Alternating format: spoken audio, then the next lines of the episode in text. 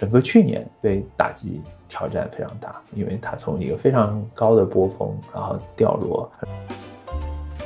我觉得非常有趣。三年前、两年前，我想我如果去和一个创业公司 CEO 说，你做起伏，你要盈利，我觉得绝大部分公司一定说我做不到。所以人是环境的动物，当环境变化了，现在我们去问大部分一投公司，所有公司都觉得可以做到。大家有一个一致的共识，在二零二五年会有一波企业服务上市的浪潮。为什么是二五？我和贾扬青在这件事情上看法非常一致。你知道，贾扬青出来创业，他他没有去做大模型的，他做的就是这个大模型的工具链。他还是会觉得开源会会让这件事情有非常大的 different。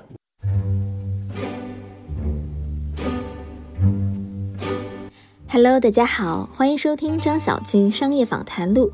我是小俊，这是一档描摹我们时代的商业文化和新知的访谈节目。北森呢是近期一起备受关注的中国 SaaS 企业赴港上市，作为疫情解封后的中国 SaaS 第一股，刚一上市便遭遇了股价的腰斩。这期节目呢，我和北森早期投资人、经纬创投合伙人熊飞聊了聊，他非常真诚地分享了这起曲折的北森 IPO。同时，我们也聊到企业服务这充满挑战的两年，以及如今的 AI 浪潮会如何改造 SaaS 行业。在他看来，现在的大模型行业虽然 iPhone 时刻来了，但是开源的安卓时刻还没有到来，而开源正在逼近它的引爆点。Hello，Kevin，先跟听众朋友打个招呼。大家好，是经纬创投的合伙人熊飞，非常高兴有这样的机会跟大家交流。我们还是从最近的一次 IPO 开始聊起吧，就是北森上市。因为中国 SaaS 公司其实上市还挺不容易的，在这个环境下，你觉得这起 IPO 能给业界释放什么样的信号？给业界释放的信号是中国的。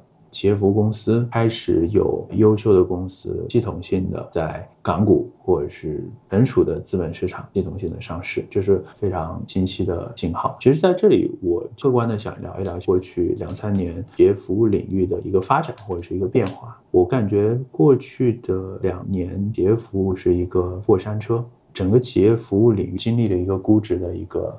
嗨，一个下滑，其实最底色是，其实这些公司的质地是没有变化的，只不过是在过去的两年，外部的环境对这些公司造成非常大的。叫 distortion 或者是一些相当的影响。拿北森来举例的话，财报是公开的，二零二零年的财年，公司是可以实现现金流的盈利的，大概在好几千万吧。这个公司是非常有盈利能力的。但是时间快进到疫情之后啊，美元的大放水，包括整个起伏的赛道，整个估值膨胀了三到五倍。后面的故事大家都可以看到，同一个赛道至少有六到八家公司，大家都拿了几千万美金。大家都在加大投入，无论是在价格、在成本、在人效上，都变化非常大。对于所有公司来说，这一个囚徒困境。我们看到市场上的确是有声音，大家说啊，这个公司是亏损的啊，这个公司。那事实上，我觉得算是一个 comeback 吧，就是我们通过上市重新去把人效给做起来，重新做到盈利一路向上。但因为它是上市公司，我也不能讲特别多。我再补充两个例子吧。前段时间就我们在看，就是美国有一家非常知名的 SaaS 公司叫 Stripe，非常有趣。Stripe 这家公司在疫情前也是盈利的公司，疫情之后估值到了小一千亿美金，快速成为一年亏损数亿美金、人效下降百分之六十的 company，是中美在过去的两三年在企业服务赛道的一个共性。我们看像 Drive 这样的公司，它可能疫情前才两千人，疫情之后马上变成接近一万人。现在呢？现在应该在优化，那也降了非常多的人，可能也还有好几千人。我只是一叶知秋吧，啊，我想表达说，这是过去两三年整个起伏领域的一个同样的情况。现在是起伏领域非常挑战的时候，但同样是非常好的时代。啊，我觉得有两点吧，挑战我自不用多说。我觉得好的时候就是第一，市场出清。我我能看到是原来可能一个赛道，一个垂直领域，我们能看到有四到五家，或者是五到六家 SaaS 公司都在拼命的获客，拼命的投入，每家投入是非常不计成本的，因为我们后面的 VC 的支持同样是非常多的。现在我基本上看到是所有的垂直领域最多剩下两到三家，甚至可能只剩下两家。在竞争。其他的几家，一种可能是市场出清了，因为它融资的不顺利。使得它接下来无法再做接下来的投入，这是第一个。第二个呢，我看到的是，可能它原来是以公司的 side product 这一个补充性产品，随着本市场的下行，这家公司它可能在这个领域就不投入了。第二呢，我觉得对于所有公司就 back to basic，其实也是回归初心，就是所有公司就回归盈利的预期。我参与的公司里，大部分大家都在做今年年底单月盈亏平衡，明年全年。盈亏平衡啊，我想表达是现金流的计划，所有公司都在 focus on 去盈利。手段呢，我觉得非常有趣，叫做增速降下来，质量提上去。我观察是过去的两到三年，绝大部分移动公司大家都在提啊，我的增速是一百、一百五，甚至两百，带来的同样的 activity 就是萝卜快了不洗泥。我人员翻番，我增速翻番，带来的是亏损翻番。一个市场在过去的时候是 rewarding 这件事情的啊，但我现在看到的是非常多的以投公司把增速降到了百分之六十，人只增加百分之十到二十，与其带来就是我的人效每年提升百分之四五十，这是回归盈利的一个 basic。因为我投这个赛道十年左右吧，因为入行然后很快就进到这个赛道。其实我非常真诚的说，其实，在二零年再往前，这个赛道是个被关注非常少的赛道。但是那个时候，我觉得这些公司活的也还可以啊，是吧？就是在一个不被关注有限的时候，但大家都还能保持稳健的增长。但是过去三年，当然，我觉得疫情也是一个 booming，因为放水加数字化，那这两件事情是一个非常大的乘数效应。那这三年过后，大家如果回归初心，就回到了二零年再往前这个赛道的客观的情况，就是说，OK 啊，我是有机会做到盈利的，或者说我有盈利能力的。那如果我拿到融资，我就做扩张；如果没有拿到融资，我就不做扩张。这是我觉得第二个。然后第三个呢，现在的这些公司其实距离上市 IPO 资本化的距离。比过去是要小非常多。我们的以投公司大概有六到八家以上吧，收入都在一两个亿，甚至到大几个亿的收入，然后几千万的收入公司还非常多。其实和一八一九或者是一七一八年，大家在讲企业服务这个 story 是完全不一样的。这些公司它有相当的收入体量，它的续约率是高的，产品是有领先性的。这些公司离资本市场是近的。北森是一个，我们有相当多的公司有几个亿收入，无论是在中期港股还是在中期 A 股，都在 in the process。前段时间和一个非常一流的投行交流，他也是在起伏里面做了非常多的案子。大家有一个一致的共识，在二零二五年。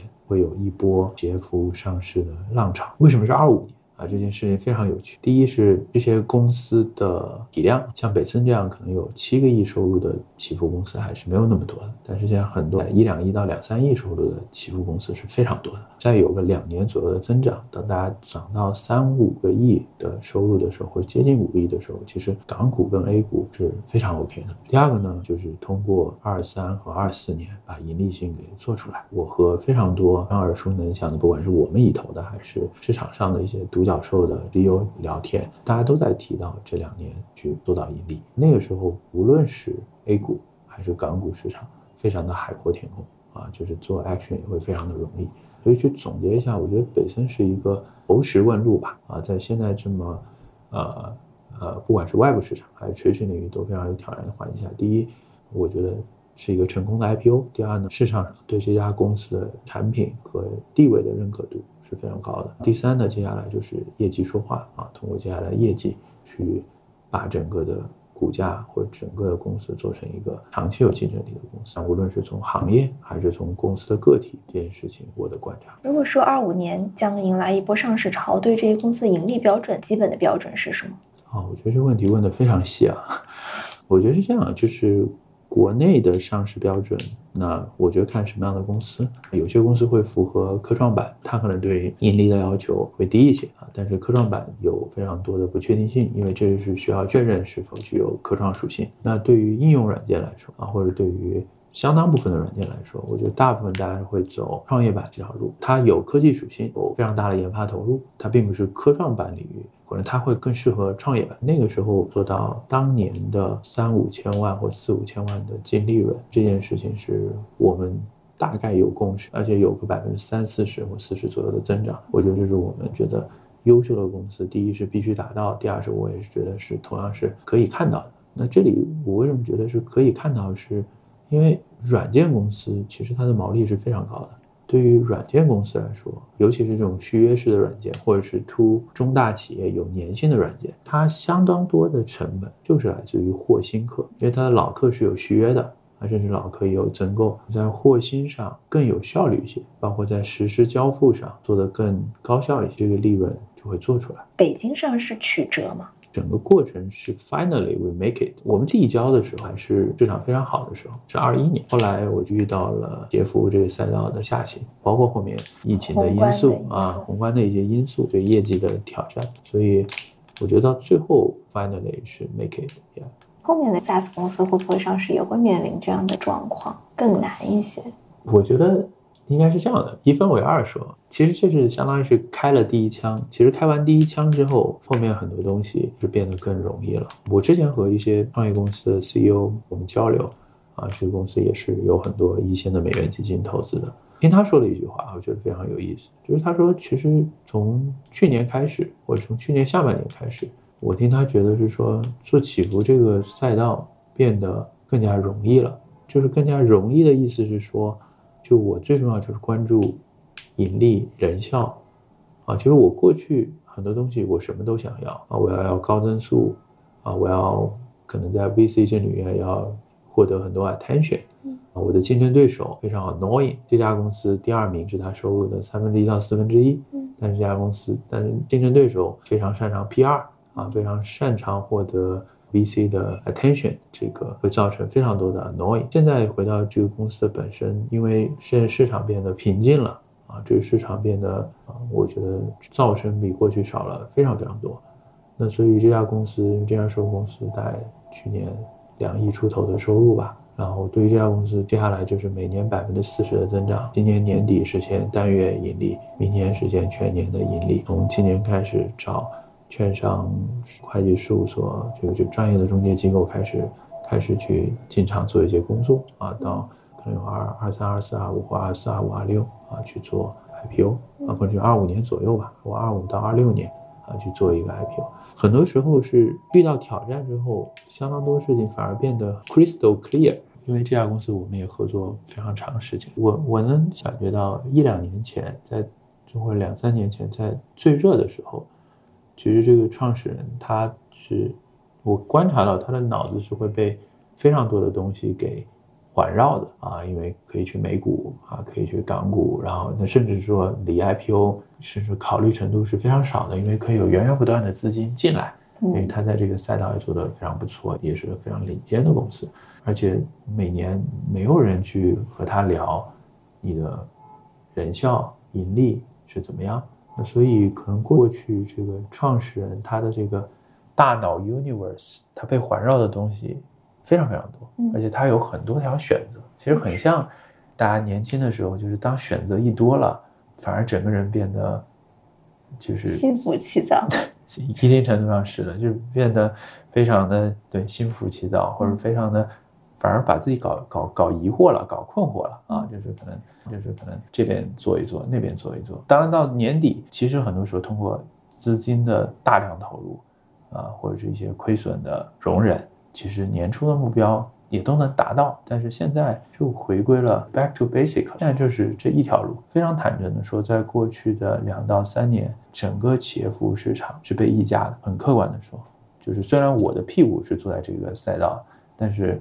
甚至这也是一个公开的一个 一个媒体的交流，但我还是希望非常真诚的说，我觉得这是这赛道是被高估的，可能高估了百分之五十、百分之一百。所有投进来的人，大家其实就是两件事情，第一件事情就是追估值，把估值追上来。其实这里我是看到了正向的信号的，因为二一年是最热的时候，那我看到非常多的公司可能只有可能两三千万、三五千万的收入，但估值可能小十个亿。可能是三十倍、四十倍的 PS，我们都都能看得到，或者二三十倍的 PS。但是去年三四十的增长啊，可能今年六七十的增长，明年再有六七十的增长。我觉得基本上今年下半年或明年上半年，全行业的 PS 就会回到十倍以下。我觉得在一级市场，甚至回到，我觉得优秀公司可以回到六到八倍，啊，这是第一个。第二个，我非常客观的说，在两三年前，大部分的公司是可观测度非常低的，但是我能看到是大部分公司或者是优秀的公司，在今年和明年做到，我刚刚说到，大家目标都是做到单月盈利或者是全年盈利。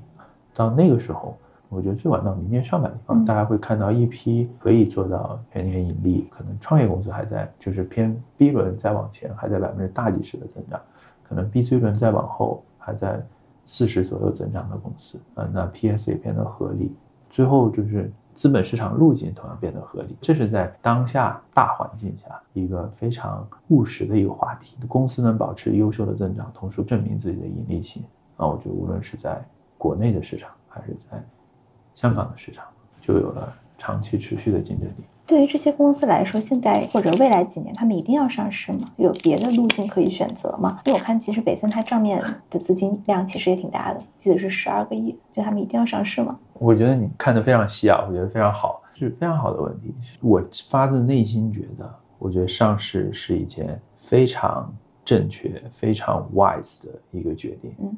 啊，我举两个 point。我觉得第一个 point 是 Airbnb 在二零二零年最差的时候，他选择了 IPO，Airbnb 就用了上市公司的标准来要求自己。我们看到 Airbnb 财务的情况是在新一代 Unicorn 里面处于一个相当 OK 的 position。那反过来说，可能其他的一些公司，因为他们没有去 IPO，那相当程度上这个 bar 就没有这个要求自己，非常像说，嗯，你到了一定收入。那你相当于成年人了，那你必须要去去。那回过来，我觉得对于这些公司来说，啊，我觉得如果收入非常小，啊，是离 IPO 非常远。但是我觉得当一家公司收入三到五亿的时候，无论是去 A 股还是去港股，它已经是一个 qualified 一个 company 了。用一个 qualified 上市公司去要求自己，而且增加 influence。我觉得这件事对公司是健康和有效的，而且公司也能够放下包袱，因为事实上资本市场的变化是非常大的，它一旦 IPO 了，可以按照自己的节奏来走，啊，所以我觉得我现在对这件事情的看法，无论是看到 Airbnb 它的情况，包括甚至 Uber 的，它上完之后，我觉得。整个公司的经济性、健康性、经营的精细化程度，比上市之前是要显著优化的，因为这是有一个隐形的手啊，或者是一个真实的手再去做调整。在国内这些公司，如果当他做到了三五亿，或者是这个收入再往上的时候，他到了那个阶段做 IPO 是非常好的选择。这次的 IPO 是 Finally we did it, we make it。是结束之后，创始人团队、投资人团队有任何的纪念活动吗？没有做什么让你印象很深的事儿吗？可能对于公司来说是一件很正向的事情啊，因为我们开了这样的发布会，然后我们包括有很多客户过来。那事实上，公司有非常多年的历史，然后大家最后。有一个 half day 的一个 ceremony 啊，无论是公司的创始人，还是核心团队，还是一些非常多的相关方，大家都深度的参与了。但是对于公司来说，我觉得是总的来说是，就是大家就是还是埋头做业务吧。因为我我自己知道，我们一季度做的还是相当 OK 的啊。上市类就是有一个记分板了，每个季度要 deliver 这个数字给到 public market。就是我觉得公司整体来说是有一个庆祝活动，但相当程度上我觉得是非常非常 calm 去 deliver 这件事情。外界你肯定也看到比较刻薄的说法，说盖板 IPO，你怎么看？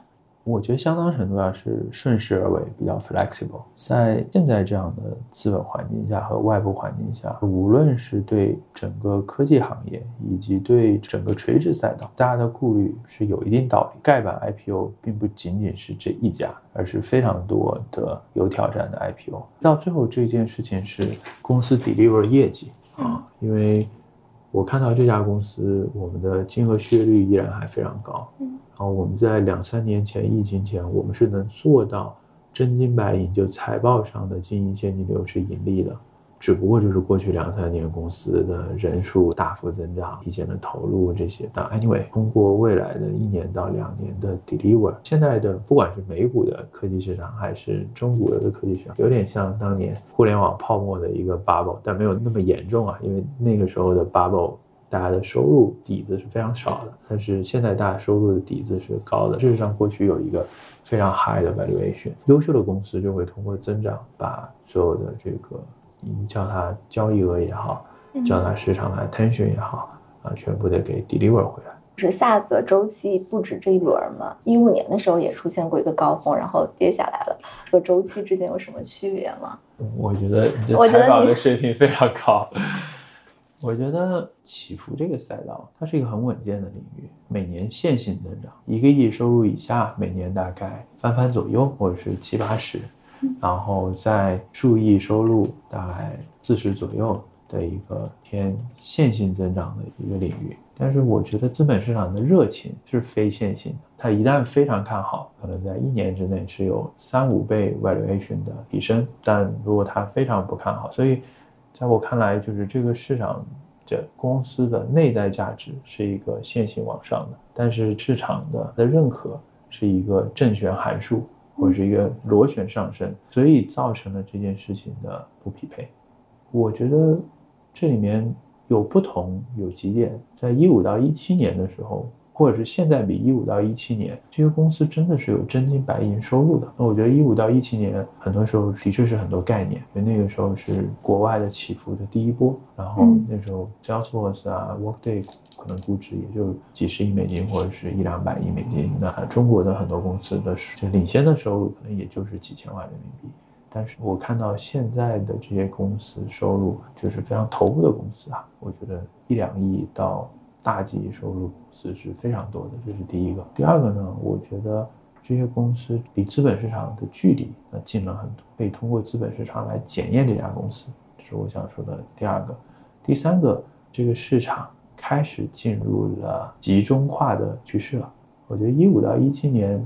还是像寒武纪大爆发，非常多的公司，大家看得清楚程度是有限的。那我觉得在二零到二二年，尤其是二二年再往后，我觉得这一两年，非常多赛道集中化的趋势是非常严重的，非常清晰的啊。无论是在电商，无论是在 HR，无论是在 CIM，无论是在电子合同，我可以举非常多的例子，基本上就开始收缩到了前两三名的。竞争上，我我觉得不一定叫寡头竞争，我觉得有点夸张。但是我觉得是一个集中化的竞争。对于新公司的话，机会已经非常少。我觉得这个是非常有趣的。一五到一七年，我们觉得可能在 SaaS 领域哇，可以投的公司非常非常多，因为是一个纯蓝海。但是我能看到是说到现在或这一两年，我观察到可投的机会少了非常多。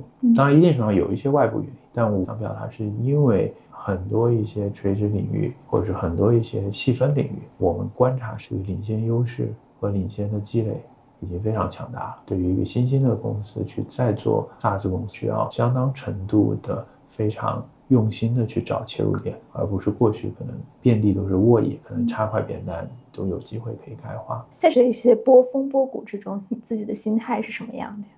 有经历什么样的心态变化吗？总体来说，我觉得我算是一个非常保守的投资人，因为我觉得我自己的投资就集中在中早期的投资上。我觉得我的心态是经历了一个小型过山车。我之前经历过一五一七年，整个资本市场也是比较嗨，然后后来大家关注的非常少，可能每三四年就来一次，对。或者这么说，我觉得其实任何赛道都是周期性赛道。比如说像呃现在非常火的光伏赛道，非常非常好，出了非常多一流的公司。我们去看光伏赛道，其实也是五年一个周期的。可能五年前没有人去谈光伏，包括最早的一波像无锡尚德或者是像江西赛维啊，有技术的突破，大家非常看好，然后有一个 hype，然后大家往下，然后再再回过来啊，是一个这样的一个过程。就是周期性赛道，我觉得符合两个特质。一个特质呢是这个赛道依然是朝阳行业，啊，这个赛道它能够 come back，每年还在百分之十几二十的全行业的增长啊，这是我想说第一个。第二个呢，整个的行业它是可以证明盈利性的。过去几年非常多行业的 come back，也是证明了它的盈利性。我因为看到这两点，所以我依然非常看好这些公司持续的发展。不管是我们已投的，还是行业中的一些头部，整个去年被打击挑战非常大，因为它从一个非常高的波峰，然后掉落，可能百分之好几十。其实非常大的挑战还是节奏的一个切换。其实尤其是对于以投公司的节奏，就是他们可能过去高歌猛进，然后我看到非常多的公司去年年初人员都提前招好了。哇，个外部大环境，无论是资本环境还是日常大家在国内的工作环境的变化，使得增速离预期有相当的距离。可能花销已经花出去了啊，有非常大的阵痛。但是随着时间的推移啊，我觉得到去年下半年，觉得尤其是国内环境的放开啊，我觉得这件事情非常重要。因为在那件事情之前，的确是因为企业服务还是要见面的 啊，就是因为你 to 中大 B，但我看到是。国内环境的放开之后，这些公司做了优化之后，其实增速影响是有限的啊，就是大家还是可以 achieve 到一定的增长，这是第一个。第二个呢，我觉得大概一年左右的调整，到现在去看，非常多领先的公司距离盈亏平衡是可以看得到的，我觉得非常有趣。三年前、两年前，我想我如果去和一个创业公司 CEO 说，你做起伏。你要盈利，我觉得绝大部分公司一定说我做不到啊，因为所有人的脑子的 pattern 就是这个行业是一个 burn money，然后拿增长的一个赛道，所以人是环境的动物。当环境变化了，现在我们去问大部分一投公司，所有公司。都觉得可以做到，当然这个可以做到，是因为增速放下来，质量提上去。过去如果你要追求百分之一百的增速，或者是两百的增速，那后面的增速质量是有挑战的。但是我只追求比如六十啊七十，但事实上这也是一个非常高质量的高增长。所以现在去问他们，大家发现就都可以做到。我觉得现在就是回归了正常的心态，主要是这个行业回归了一个正常的一个 position。它是回归正常还是被低估？现在？重新看到这个行业勃勃生机，有利可图，我觉得是到今年下半年和明年上半年，因为我觉得相当程度上就是 show me the muscle，大家要看干货。那这个干货就是第一，就是增速究竟是多少？在现在外部环境依然挑战的情况下，作为某一个垂直领域的创业公司，能不能还能做到百分之大几十或接近一百的增长？那我觉得这是 show 这个干货，这是第一个。第二个是健康度，那个是一个质变，因为过去这个行业在外部的大环境的情况下，现金的消耗是大的，这是一个 pattern。那但我看到的是这个行业在这一年，啊，尤其以及未来的一年到一年半，在一个快速变化，其实是一个暗流涌动，是一个非常强烈的暗流涌动，只是可能很多人他在行业外。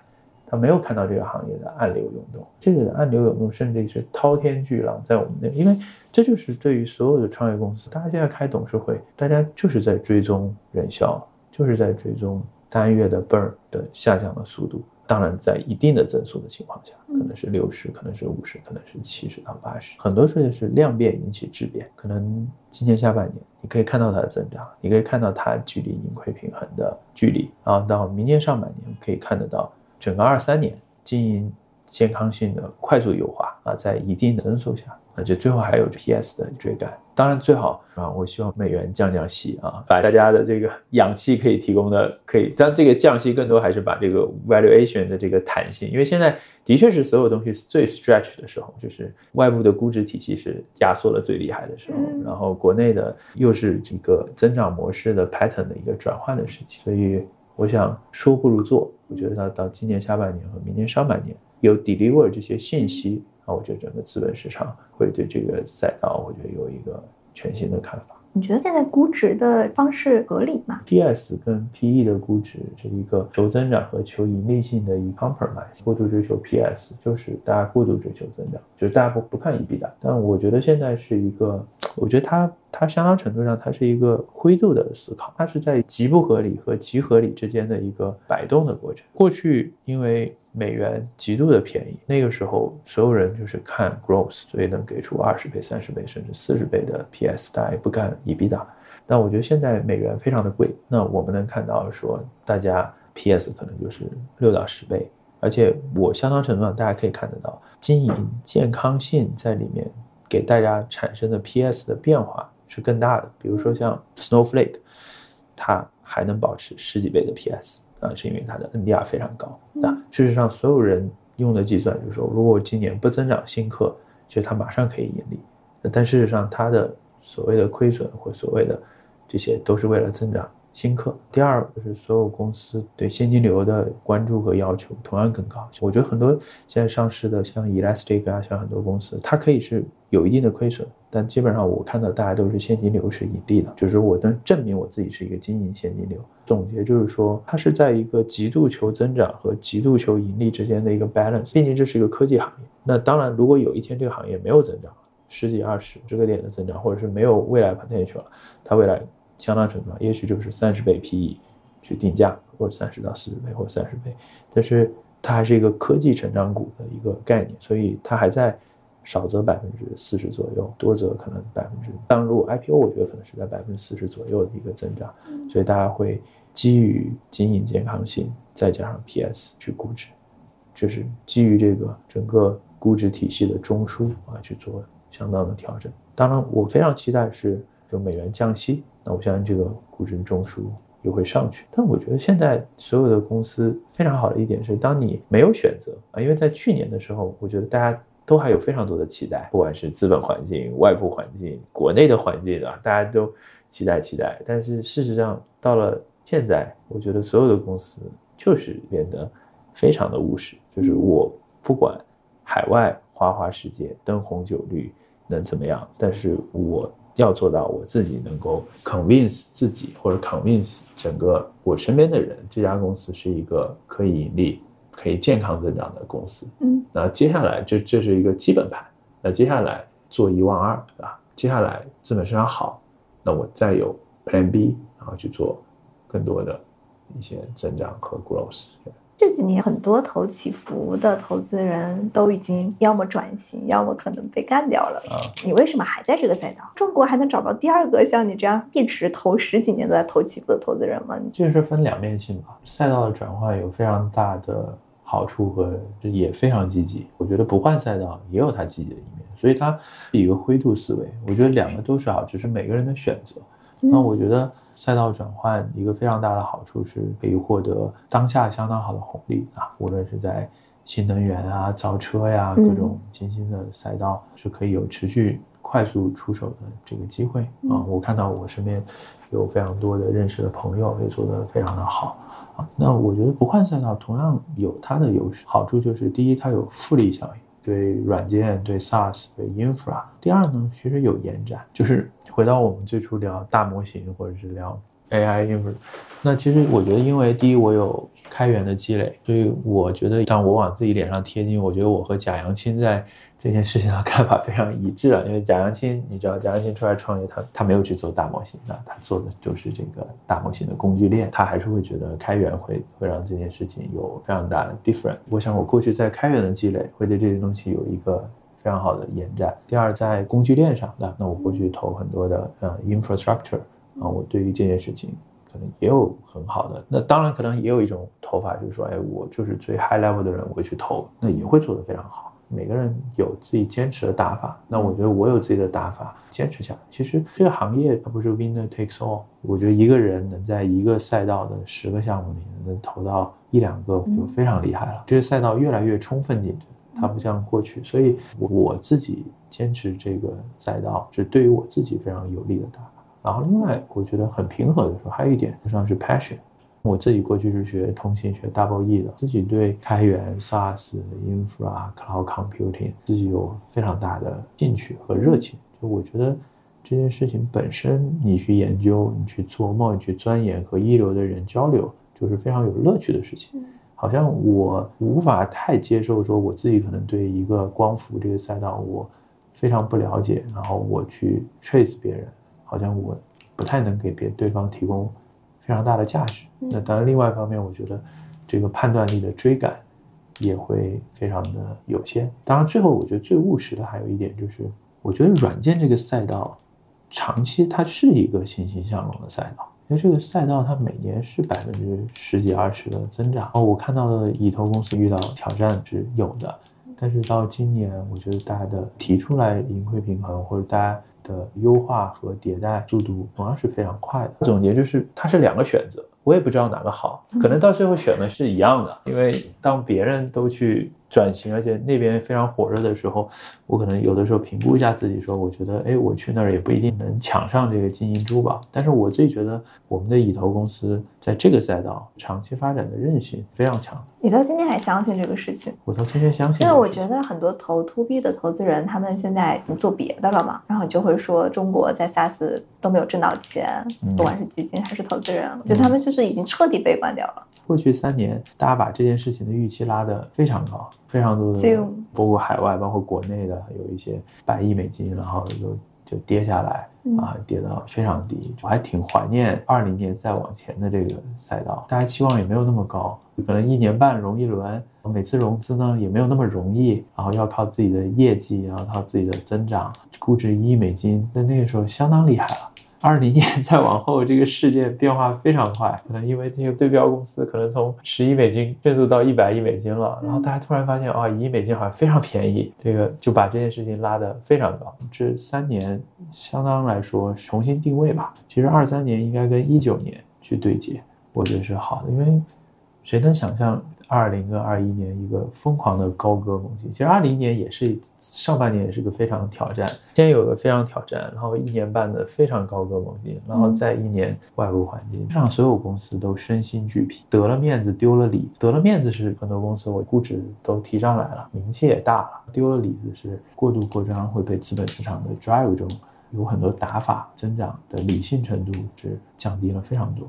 就二三年和一九年去对接，那就重新回到之前。我觉得那个时候一九年再往前，其实起伏赛道是跟所有赛道是是 compare 的啊，因为那个时候有 to C 有很多的赛道，嗯，但事实上这个赛道它就是一个稳健增长，所以大家给它的定位，我觉得一定程度上是合理的，啊，它是一个健康增长、高效增长，我也不会给你过高的 over valuation，那我有 hype growth 的期望，我就去投 to C。啊，我觉得这个是非常合理的，所以我觉得那个时候它的 position 就是合理的。事实上，起伏这个领域承载不了那么多投资人，可能二零到二二年有数倍啊，甚至一个数量级的这个多的投资人进到这个赛道，对他有非常高的期望。当然，现在可能是被过度啊，因为大家离开的人非常多。但事实上，我觉得。我跟一些在这个领域继续投资的一些资深投资人聊，我觉得是一件好事儿。我们发现，哎，大家心态都平和了，他可以聊了啊。可能两年前、三年前见都见不到，因为只要有一家开枪就结束了。第二是，我觉得大家的沟通也平和了。两年前很多的沟通都是啊，我有一个海外对标，你看他三个月内又融利了估值又涨了三倍了。那你看看我这个公司，啊？别再聊了，我另外还有两家。VC 已经要上会了，这样的情绪是对整个行业是有害的。现在就是大家会追踪，又回到过去，可能追踪半年，甚至追踪一年，啊，就等待他最后把这个 PMF 或把这个事情给给做出来。留下的创业者不是更坏了，是更好了。你对于现在还在这个赛道中坚持前行的创业者有什么建议吗？现在这个时候是最坏。的最挑战的时候，同时又最好的时候。最挑战的时候，当然所有人会发现啊，融资的难度比去年、前年要提高了一个数量级。我觉得是最好的时候是第一，非常安静，没有那么多 noise，就可以扎实做产品。第二个呢，竞争对手少了非常多。第三呢，我觉得是逼自己达到这个 growth，达到一些目标。因为非常真诚的说，我觉得过去一两年、两三年前，其实很多时候。大家可以 buy growth，就是大家可以用比较简单、容易的方法去把增速达到啊，因为只要投入提升，只要人提升。但是现在我们看到是，哎，可能二三十个人就能做到一千万收入，这是那可能三年前就是七八十人做一千万收入，大家都觉得可以接受，只要有个好故事。但现在就是，也许二三十人啊，甚至二十人左右就做到千万量级。把健康性给做出来，我觉得是逼自己成长吧。Back to real business world，这个东西一旦做出来，后面的增长和发展会相当的健康和顺利，就先甜后苦和先苦后甜。现在可以开枪的项目变少了，那怎么办？我觉得不能按年来看，就有可能是二零二一年或者二零和二一年，大家先把二二二三年的非常多的 quota 给投掉了。我自己复盘的时候，我觉得第一是两三年前投的一些公司。我可能他那个状态应该等半年、等一年再投啊，等那个时候竞争非常激烈，可能就投了。那甚至我们投完之后，那大家又有囚徒困境，那又会有其他的投资人觉得，哎呀，这项目好像不错啊，这这个赛道又想占个坑啊，又投进来。那事实上，可能那一轮融资应该是二二年或者是二三年初的那一轮，因为它的估值已经到了那个地步了。我对今年下半年到明年上半年，我是有非常积极的态度，因为这个公司都涨到一定位置了。那涨到一定位置了，那这些公司会出来，这是第一个。第二个，现在还有一个正向的点，是因为二零和二一年非常火热，太多的创业者出来创业啊，就是包括到二二年年初啊，其实很多人可能他也没有想得非常清楚，他就出来。但我觉得现在出来创业的，对这件事情就非常有 commitment。又回过来，其实就它就跟一九年是衔接的。我觉得一九年及再往前，问很多起伏的创业者，他可能出来，他就是哎想做一个数据库的，想做一个安全产品，他也没有期待说出来融资能融个很大的金额。他可能亲朋好友先凑点钱，然后或者出来，可能有一定的金额，他觉得非常好了。那我觉得那个可能就是是他的 ego 比较低。他可以去找到这样的机会，所以这是我觉得对现在的创业者，就是说，我觉得这个建议就是说，第一是非常挑战的时候，但是因为外部的竞争少，因为整个资本市场变得非常的清晰，其实反而也是非常好的时候，嗯，就专心做自己的事情。对这个行业，现在大家很多事情能达成共识嘛？比如说以前还会有大客户还是小客户的这种争论，现在都达成共识了吗？做中大和中小上，现在是达成共识了。你看美国，但我们再看中国啊。看美国的话，过去的三年是突中小或 DLG 非常大行其道的三年，他们以这样超速的发展，其实背后它有几个原因。第一个原因呢是美元的大放水，经济非常好，中小企业非常的繁荣，在这种繁荣下，其他的 IT 的这个投入的弹性非常大，所以就使得哎大家突然发现非常的好啊，有像很多啊，像什么呃 Canva 啊、Circle 啊，那我觉得非常多的好。这个公司，但事实上，到二三年啊，我们和一些美国的朋友交流，比如说像 Snowflake、像 Datadog、像这些图中大的，他们依然是坚挺的，啊，他们出他们的 guideline，可能从百分之 NDR 可能从百分之嗯一一百五、一百六到这个或者是一一百三到一百五啊，下降到可能一百一到一百三，嗯，但事实上我知道。非常多的 PLG 的公司，或者是 To SMB 的公司啊，因为美国新兴现在挑战就是这中小企业也有相当的程度啊，所以我知道很多的金额失业率是下降非常多，甚至已经掉到百分之一百以下了，就是回到了常态。就我的观点，不管是像当年像 j o y Monkey 啊，Mailchimp 啊，一九二零年再往前，这些公司就是做到一两亿美金收入，他们就停在那，就是因为他们的产品主要面对中小，那中小有死亡率啊，中小可能增长会比较快，但是它死亡也比较快，就没有办法形成非常强的复利效应，那不像 Workday 啊或者其他这些公司。那美国就过去两三年、三四年是因为。美国一个放水，就是这个 NDR 是非常夸张的，啊，所以所有人的预期是这个 NDR 会一直这么走。因为大企业是有预算嘛，它投入会理性一些，所以就一下子就有一个剪刀差，一个超越啊。但是等到经济下行周期的时候，那事实上大客户的 IT 预算的投入依然是平稳的，但是小客户被影响是非常非常大的。回到国内，那我看到非常多的行业啊，像不管是低代码呀。包括一些在线文档啊，它包括多维表格啊，就是过去几年吧，包括一些设计啊，很多过去几年比非常火的在 PLG 赛道的公司，都在 to enterprise，可能至少是中型企业吧，就是中美在这件事上是一致的。你如果只做小客户，在经济的上行周期，感觉是非常好的，但在经济下行周期的时候，体感是非常。有限的，你会不会向 AI 转？因为很多投 SaaS 的投资人开始投 AI 了。Yeah, yeah, that's a great question. 关于 AI，其实我我自己有一些观点的。第一，现在所有人都在投大模型，就是在我看来，投资机会有两层。那一层呢是投资大模型本身，它是一个 model，需要非常多的钱去圈。我一定程度上比例一定会有一个 iOS，一个 Android。那我就觉得两个 point。第一个 point 就是我们看到 Stable LM、Dolly 2.0。有越来越多的可商业化的大模型的出现，使得这件事情距离就商用闭源的大模型的距离。会逐步的缩短。第二个呢，我们强烈觉得是不是所有的行业都需要这么强大的大模型？比如说，举一个例子，前两周我和一个地产领域的 CIO 我们聊天，他们是非常早接入了 Azure 的 ChatGPT。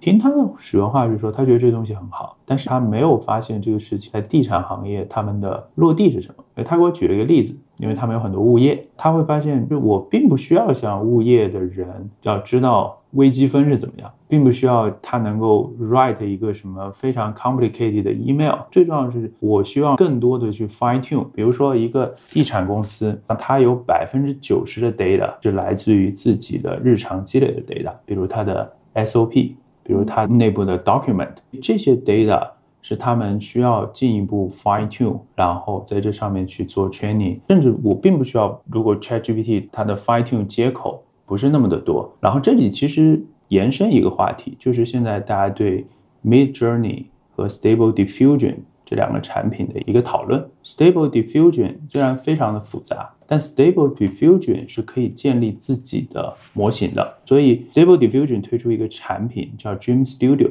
就 Dream Studio 的界面就非常像 Adobe 的 Photoshop。Middle Journey 有一些像美图秀秀，非常开箱即用的东西，不需要掌握非常多的技能，它是一个快速的东西。这里有非常大的好处，因为它上手。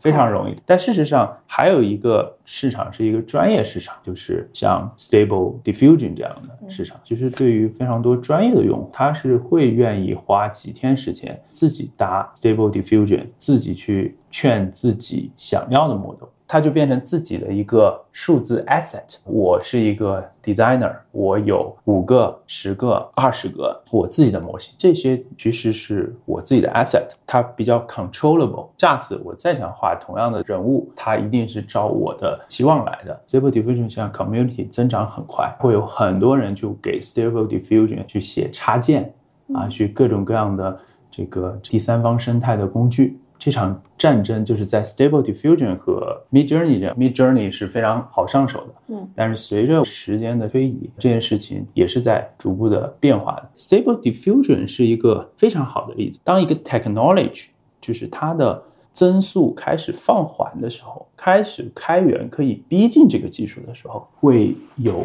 新的非常多的变化。刚出来 DALL-E 2的时候非常好，如果 Stable Diffusion 离 DALL-E 2距离非常遥远。这件事情的可 talkable 是非常有限的啊，但是随着后面，但是 Stable Diffusion 推出来，DALL-E 2差距是不大的。这个时候，大家就会愿意为开源去投入非常大的资源。这个时候，所有人就会尝试用开源，可能也就一年多的时间。其实事实上，没有人在谈 DALL-E 2了，甚至 Mid Journey 啊，我们去看非常多海外的 material，非常。大的可能，Middle Journey 就是搭在 Stable Diffusion 上的，就是因为第一，Stable Diffusion 就完全没有公开它所有的底层是怎么建的，没有任何公开信息。然后第二，Mid Journey 的人数非常少，就是十几二十个人。那事实上，从外部的我们看很多材料，外部的猜测是完全无法 afford 自己去搭一个底层的模型的。然后第三是我们看一些文章，就是 Mid Journey 新的版本会跟 Stable Diffusion 新的版本的一些 update 吧，会有一些类似。所以我看到现在外部的材料猜测，就是啊 Mid Journey 是搭在 Stable Diffusion 上的，只不过是它的 UI 做的非常好，嗯，然后它相当于上面加了把这个产出的这个 tuning 调性，啊做的非常的有它自己的这个调性。Mid Journey 有什么护城河呢？因为 OpenAI 现在也可以生成图了呀。啊，Mid Journey 是以第一个把这件事情 consumer 化的产品，而且是 consumer 到非常易用啊。我觉得 Mid Journey 是就有些像，如果大家去问美图秀秀有什么啊，或者是 Canva 有什么竞争壁垒，我觉得美图秀秀可能更像，它是第一个把它做到非常易用的。如果我们去看 DALL-E，你要去用的话，上手的容易程度是显著低于 Mid Journey 的，这是第一个。第二个呢，我们看到 Mid Journey 的这个，当然它有自己的传播啊，因为它是在 Discord 上，你可以看到所有人在生成各种各样的这个图。而且第三，它的这个 prompt 形成了一个自己的 community，所以我觉得这是一个非常好的话题。就我自己的观点是，比如说像 Stable Diffusion 这样的产品，或者是他们现在做这个 Dream Studio 啊，这是他们的 SaaS 产品。因为我可以把它做得很深，同时呢，上面可以有很多的插件，user 可以在这上面 build 自己的 user asset，这就形成了一整套的护城河。但是对于 Mid Journey 来说，现在的护城河非常易用，非常多的人去 use，快速的获得非常多的用户。下一步我不知道，我想到了一个例子是这个这个 Jasper 的例子。那我相信大家知道 Jasper。Jasper 的早期成长非常快，有一个非常重要的原因是 Jasper 是 YC 的 Lumina，所以非常早拿到了 GPT 的接口，它的底层就是 GPT。但是 Chat GPT 接口出来之后，使得用 GPT 或大模型来生成文字的难度变得急剧的下降。所以大家在 Notion，大家在各个领域的这个，所以是在快速降低 Jasper 的定价权。啊，如果我们现在去看 YouTube 或者去看一些海外 Twitter 上的一些点，很多人是在 talk，就是在 discuss 说，哎，我如果只用 ChatGPT 去生成这些东西，我的价格是 Jasper 的好几分之一。当然了，Jasper 还是有自己的优势，因为它有自己的 UI 啊，但这个就会形成了一个价格的差异，就是它不完全是一个 unique 的产品了。啊，这是第一个。第二个呢？就很多人就会说，哎，那我可以在 Office 里面去做这些事情，我可以在 Notion 上去做这些事情，它会让 Jasper 的竞争壁垒会小相当多。所以我们现在可以观察到，就 Jasper 现在的 Voice 是比之前要少了非常的多。Midjourney 会走 Jasper 的老路吗？我所以我不知道，就是我就我我很想指点江山一下，但是我觉得。我觉得作为一个投资人，我非常敬畏，我非常 humble。就是我觉得是它不是一个绝对的 yes 或 no。我觉得这么回答是客观的。我觉得是它不是一个绝对的没有门槛和巨高门槛，它是非常低门槛和非常高门槛中间的一个点。我觉得可能它是一个中等或者是略有门槛的一个事情。因为毕竟，第一，它形成了一个 community；第二，毕竟它形成了一个非常好用的产品，有领先优势，而且有 user base。就像美图秀秀，美图秀秀没有绝对的门槛，但是它过去十几年在 mobile 上的积累，使得我身边的非常多朋友依然在使用美图秀秀。如果大家想美化图片，只不过是一直会有人去 tag 它。就像我观察到，美图秀秀同样是一个略有门槛的生意，那或者是一个 business 啊，那我觉得。长期来说，Middle Journey，长期来说，Middle Journey 那也是一个在绝对没有门槛和非常高门槛中间的一个点。这个一个点可能才略有门槛，就没有大家想象中那么高。只是因为大家现在把它想的太高了，大家觉得啊，这就是下下一代的 Photoshop。但因为你如果要成成下一代的 Photoshop，那它是要是一个专业级的产品。我觉得像 Stable Diffusion 以及出的这个 Dream Studio，甚至我相信 Photoshop 一定会出来自己的类似的产品。这个时候可以看得出是鹿死谁手。大模型的整个 infra 这个领域非常有机会。过去几年，像是这个呃 AnyScale，包括 Weights and Bias 这样可能十几亿美金。就比如说 Weights and Bias 是做就类似于 machine learning 的整个 CI/CD 吧，或者是 DevOps。那过去没有，像 OpenAI 在用公开资料里面 GitHub 啊，像 Toyota Institute，它有非常多的客户。然后回过来像。我们最近有一个思路啊，啊，这个都，我我觉得不一定好讲，但是 anyway，啊？对，就是国内现在这块非常火嘛，那大家也在投非常多的工具。我们深刻觉得，其实最好的 infra 的产品，事实上是 play with the winner，他要和最优秀的玩家去玩。我最近有个观察非常有趣。我们看到，不管是 AnyScale 还是 Weights and Bias，就是可能在 machine learning 的 infrastructure 里面最火的几家公司之二了。这两家公司在公开的报道里面都谈到了跟 OpenAI 的深度合作。嗯，就是 OpenAI 是他们的深度 customer 啊。我看到 AnyScale 最近在 AWS 的 Reinvent 大会上，他们的 speech。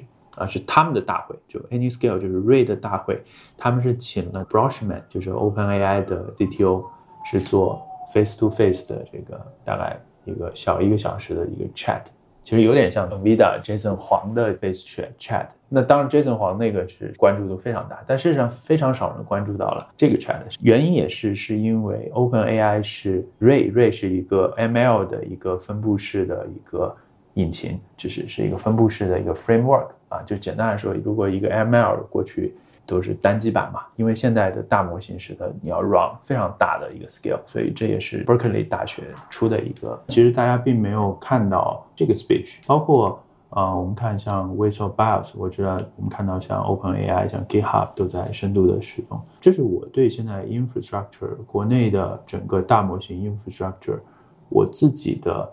同样有激动，但同样也比较平静的一个点，就是这个激动是在于说，大家现在都在大力投入。那事实上，现在在 LLM 也有一些 infrastructure 的公司出现，但事实上，我感觉是因为我们在上一代投了非常多，像 PinCap、像 Nebula Graph、像很多非常优秀的 infrastructure 的 company，因为那个时候中国有这样的机会，是因为中国不管是阿里还是字节。还是百度，我们在 big data 或者是 internet 这个技术站，我觉得相当程度上是和美国是差距是非常小的。所以，那可能我们的分布式数据库，分布式数仓。那我还可以举很多例子，像 Apache Doris 啊，我们有很多非常能打的产品，这是因为我们场景非常的 strong。另外一个方面，现在中国的 LLM 是落后美国相当距离的。那这里面几年啊？你们判断？Yeah，所以这里面在 infrastructure 这里面啊，我们的机会是如何？我觉得是需要时间去验证。至少还是那句话，它不是觉得相当程度肯定不是，呃，它是就是非常少和非常多之间的一个点。因为未来中国的 LLM 一定会追上来，那我觉得追上来的过程中会有非常多的机会。嗯，但它一定也不是现在大家所有人就觉得我只要投入，我就有非常多的机会。所以这是我看到的。AI 会怎么改造接下来的 SaaS 行业？我的观点是，我觉得它会有巨大的改造，但未来的格局是待观察的。它是一场技术和业务的革命，但我觉得它是不是商业格局最后的革命，就要打一个 question。第一个基础的假设就是说，To B 其实到最后还是拼场景，拼对行业的了解。我这么来举例，AI 的上一代，比如在推荐 recommendation，事实上谁赚到？大钱了，还是对这个行业理解的人，比如说，呃，阿里啊、拼多多啊，他们在这里面用了非常好的推荐，但本质上他们是对电商的理解。我能看到海外，比如像 Jasper 有很多的公司现在起来很快，包括我们刚开始聊像 Mid Journey，我非常承认这是一个非常好的公司，非常好的一个切入点。但是我想表达是说，对商业的格局最后的变化，我觉得。鹿死谁手是不太一定的。嗯，我们刚刚也聊到，比如说现在 Notion 发展非常快，因为 Notion 的 AI 它就引败了它自己的 AI 里面。嗯，在很多 To B 领域，大家要的是一个解决方案，大家要的而大于某一个技术，因为从技术要到产品，产品要到商品，它有一个非常大的 gap。所以我能看到我们的很多 SaaS 公司，大家都在开始把 ChatGPT 或大模型用在自己的场景里面。去搭一个产品，啊，升级版的解决方案，对，就把这个解决方案给升级了。嗯，可能一个比较俗的例子，就比如说像金山文档，我相信可能有一个人会来做一个文档的产品，但事实上，金山文档如果里面有一个七十五分或八十五分的 AI 大模型的产品，它的粘性会非常强。会有很大的变革，但是不一定有很多的机会。比如说，我拿写代码来举例，现在大家就出 Copilot，对吧？然后有这个，我知道现在像 AWS 也在推自己的这些产品，但是传统的像微软或者这些，其实他们非常有优势啊，因为大家原来就是在。我整个微软或者是 GitHub 或者 GitLab 这样这个 platform 上工作，那我如果在这三个平台上我做一个 feature，其实它不用改造自己的工作习惯，因为它后面还有像什么 CI/CD 啊，还有像去 deploy 啊，还有去 fix bug 啊，还有各种各样的这个 tracking 啊这样的功能，就是如果它只是某一个功能。我觉得它起来会非常快，但是它接下来会怎么样？就好像我们在聊，现在 Jasper 面对的竞争就非常多，啊有 Notion 的竞争，有 Office 的竞争，啊，甚至我相信未来像 Salesforce 或者 Marketo 这样的公司也会在里面去加一些这样的产品。所以对于他来说，他也要去把自己从一个单点的功能像一个解决方案去跃迁。你现在对于 AI 项目整体的投资策略是什么样的？我们会花非常多的时间，但是就是有很多东西，我觉得还是在待验证吧。嗯，开源究竟对这件事情的影响是怎么样？这让我想起了这个中国的，比如说电动车这个赛道，为什么大家都是在同一个年份开始创业？是因为特斯拉它开放了它的所有专利，不然呢这件事情就是爆发了。如果没有这件事情，可能这个生态就是就我总觉得有些事情它会让这个生态起一个决定性的作用，包括安卓。就如果安卓没有出来，手机这个市场是一定是和现在完全不一样。但是安卓出来，这个市场好像也完全不一样。所以我自己的观点是说，我觉得未来 ChatGPT 会长期存在，它有自己的优势，但它就像 Mac 或者是 iPhone 一样，它是一个非常闭环、独立，而且有自己很显著优势的存在。但是我想，他们是 Close AI，那他们是 Close AI，像 Close 的 iPhone 一样，那它可能有很好的体验，它自己有自己的领先的优势这些。但是我觉得一定是有这种比较廉价的开源的 AI 去出来啊，或者是就像 Android 这样的这个，而且我相信以早期一定是非常错的。就现在，不管是大家就。Dolly 2.0啊，包括我看上周这个 Stable LM 呀出来，大家都吐槽非常多。然后大家说哇，这个差距。但我觉得，因为一个是一千七百五十亿的参数的，一个是这个七十亿的参数或三十亿、七十亿参数。但是我想，就像第一代安卓也非常错。我觉得第一代安卓离那边的差距。它很多时候它是一个商业的一个决策啊，就是现在这个大模型的从业者是有限的，所以早期我觉得它可能闭源它没有那么的，但但假设我们举个例子，如果 Open AI 它的一年比如做一百亿美金的收入，这个时候对于一家企业，比如有些人从 Open AI 出来，然后他做一个开源的公司，就像安卓这样，它是非常有利可图的，因为第一它的 downside nothing to lose。就我开源一个 pre-train，可能是零点三倍好的 Open AI 吧，就是或者甚至零点二倍好。但事实上，这个零点二、零点三倍已经在非常多的企业是可以去用起来了。因为第一，很多企业它有敏感数据，它不希望把所有的数据都传到 Open AI 上。然后第二，很多企业它希望有自己的 model，那我希望自己 train，但是我就算我通过 Open AI 的 fine tune 呢我的效率、我的时间都是有限的。嗯啊，所以。我只是就是一方的观点，我觉得我会 strong believe 会有开源啊，对这件事情产生非常大的这个影响。嗯，现在已经有了 iPhone 时刻，还没有安卓时刻出现。嗯，因为但我事实上是在可以看得到的。你比如说，其实它有好多嘛，比如说有模型，有 data set，对吧？有各种各样的。它它其实第一，我们能看到啊，包括还有一些这个训练工具。其实它 OpenAI 是一个一整套的一个技术栈。大模型只是其中的一个啊，那这是一个基础的 pre-train 的一个大模型，但事实上它是一个一整套。那事实上我们看到很多东西都已经有开源了啊，比如说 lot of AI。他们开源了这个什么 GDP Neo 啊这些，那这是一块。那第二块像 Dataset 也是有越来越多的人做一些开源的这个 Dataset。开玩笑，我觉得 Dataset 是什么？Dataset 就是教材。OpenAI 因为它做的早，所以它编了一套教材。这套教材是非常有竞争力的。而且 OpenAI 它有一点它非常的有意思，就是我觉得非常有趣，就是比如说为什么像 Alpaca 很多公司他们的模型只能用在 Research，因为 OpenAI 的协议里面是。你不能用 Open AI 产出的内容去劝有竞争的模型或做竞争的业务，所以大家要自己去搞一个 data set，像当年 Dolly 啊或者什么。那我想这件事情也是可穷尽的，这其实也是一个工程学的问题。因为我们看到 DataBricks 推 Dolly 二点零，他们就众包自己几千人的员工做了一个。十五 K 吧，就一点五万这个问题，那就开源了。相信未来一定会有更多的 data set，越来越多的教材会出现。那可能教材这方面又会拉平差距。那还有一个就是劝怎么分布式的训练，这里面越来越多的开源项目的出现。现在建一个 Chat GPT 是一个非常高的成本，但这是静态的呀。那我想三年之后或两年之后，我觉得这个成本，因为就越来越多的开源的东西出现，可能现在造一个零点一倍的 Chat GPT 都非常非常难。那可能两年之后造一个可能零点三倍的 ChatGPT，大家都觉得是有机会的。当然，这里还有一点就是说，是这个这个事情是不是无限的技术会突破？嗯，那如果无限技术突破，那的确对于开源生态非常难了。对，但是就好像这个 Sam Altman 说说，他短时间内没有 GPT Five 啊，这当然也可能是他的烟幕弹，但是。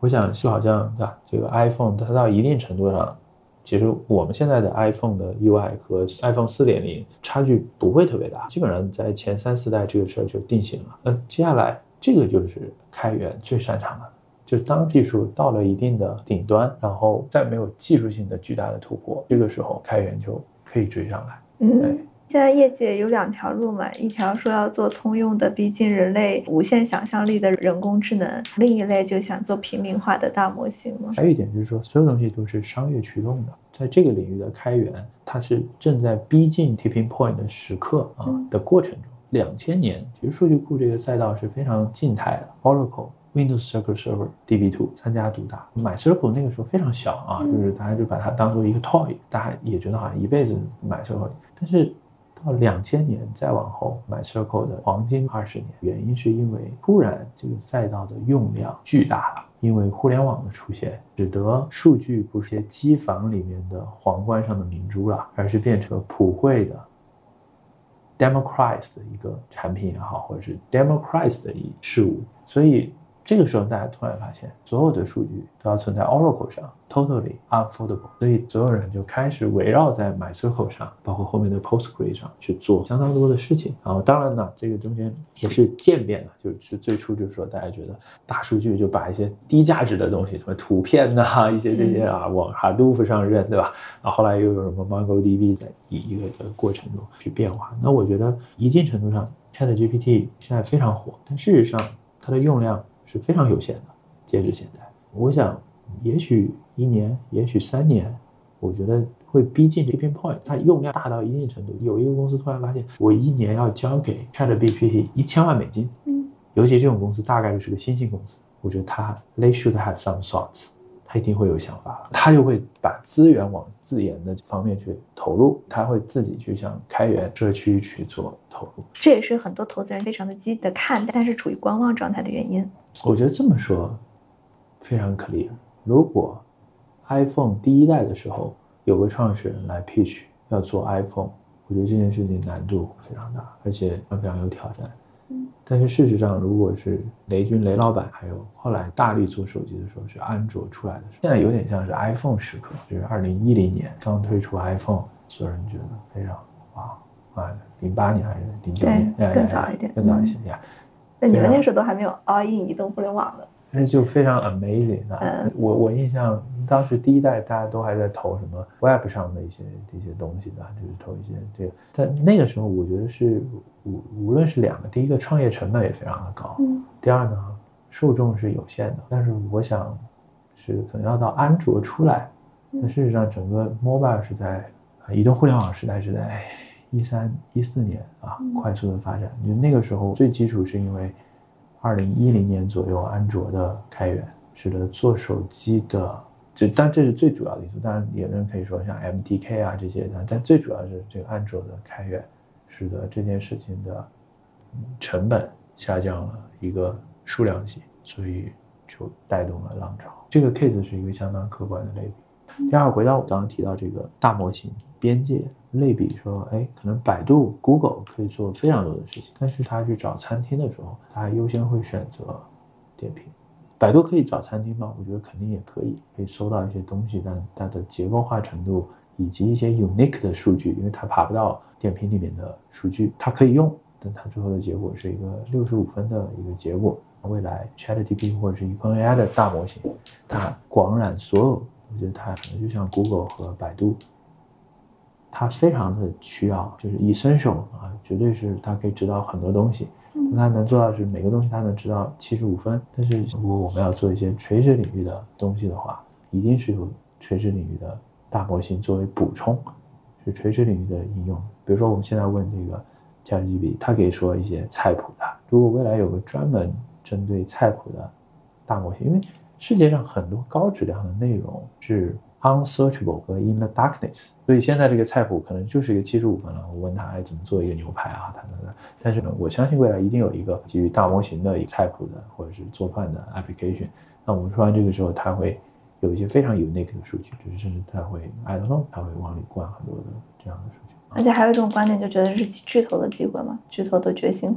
所以真正要开源这个 tipping point 要。到了要出现这个时候，我觉得，所以你那个观点，我认为非常对，也有待商榷。非常对，就是说，如果是现在的这个 iPhone 时刻，那我觉得 definitely 是其巨头的机会啊，因为没有安卓之前，你做一个手机，那难度是巨大。带上去的时候，如果有这个安卓这样的 tipping point、tipping 时刻，那我想接下来会开始涌现出非常多创业公司。对于今年有什么预判吗？不管是 SaaS 行业、创投行业或者 AI。今年对于大家来说都是一个积极稳健，大家都是第一态度都非常的积极，因为还是有很多新公司、新的领域的出现，因为大家又可以见面了。其实很多时候我就觉得 VC 这个行业不见面，过去三年真的是把大家都憋坏了。就是 我觉得很多时候判断或者是过去很多一些点也都来自于很自如的见面。稳健是说外部环境是客观的，最后人的出手。的速度和谨慎度和务实度都是高的，非常有趣。我觉得现在聊很多投资，大家的健谈程度跟一两年前是下降非常多。我相信你有有这个体感，我觉得还是一个好的时候，当然是可以先说后做。但我觉得在现在市场有挑战的时候，大家可能更 prefer 是先做后说。因为我想今天聊了很多东西，可能有些干啊，但是我觉得是非常务实，跟两年前是差异很大。我觉得各行各业，不光是地服这个赛道，这就是未来一两年的常态。啊，而且我觉得只有接受这样常态的创业者和投资人，才能健康的生存下来。Who knows？肯定还会有下一个周期。科技是一个持续在增长的一个赛道，但是我们没有人能判断什么时候是下一个周期的到来，只能做好的就是准备好，当下一个周期在到来的时候，可以准备的更加的完备。本来其实今年的预期是下半年能复苏，现在还是这个预期吗？下半年或明年上半年。现在这个创投行业，它就是有重力效应。不管是哪个行业现在起来，这个重力就是最后还是要看商业啊，看收入，看变现。过去呢，重力加速度很小，我觉得是一个跟重力加速度有关。可能一九年再往前是九点八，然后可能过去两三年变成了一点九八，就现在是变成了可能十九点八啊。Anyway，而且事实上。每个行业都会经历这样的，所以对吧？我想你知道，可能有些行业过去一两年还是很火，但现在也开始 consolidate，因为到最后大家重力加速度还是在这儿，最后就是还是拼的是体格的健壮，就是它能够对抗重力加速度去增长。今天投资人还是一个好职业吗？对于年轻人来说，我觉得任何行业。只要扎实务实，对这个行业有长期的 passion 和兴趣，都可以做成一个好职业。说任何职业没有绝对的好坏，尤其在智力工作上，比如说我们最近看大模型的，或者是看大模型相关的生态，需要学的东西非常非常多，就是什么 Stable LM 啊，Dolly 2.0啊，然后包括，那我觉得这个时候，其实一个优秀的从业者和一个平均的从业者差距就会。展现出来就是这个人学习的快不快，他是否愿意刨根问底啊？因为这里面有非常多刨根问底的地方。看国内的公众号报道之外，要去官网，要自己下载使用，去看创始人的 YouTube 的采访啊，然后要去各种各样的外部的资料。我觉得又回到一九年再往前的状态。嗯，我觉得二零到二二年这个赛道是 overheat。被过度的加速和过度的加热，我觉得每个年轻人，大家觉得出手的机会都非常多，非常有光环效应。但是如果和早一些加入这个行业的，可能一六一七一七一八，可能一个年轻人一年。出手一两个项目，然后找项目也不太容易，推项目也不太容易。就那个时候，大家的 bar 是高的，或者是大家 bar 是谨慎的，大家对很多东西的判断是质量大于速度的，有这样的平衡。最后总结出，我觉得对于这些有 passion、有热情，对一个垂直赛道非常喜欢。啊，愿意深扎的人来说，它继续是一件好职业。因为对于年轻人来说，它永远是一个在全新的起跑线上和过去的人赛跑。嗯，因为如果是大模型，我觉得对于一个年轻人来说，他和一些资深投资人或者是经验更丰富的投资人差距是有限的，因为大家都要从头学起。那过去三年，因为是速度很多时候是优先的，所以那个时候可能对于 deal sourcing 的要求就非常。非常高，也非常好做啊，就一定程度上就是 back to old days。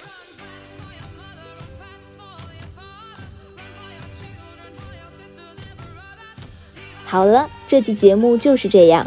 如果你喜欢我的节目，欢迎前往苹果 Podcast、腾讯新闻、小宇宙、喜马拉雅、QQ 音乐订阅张小俊商业访谈录。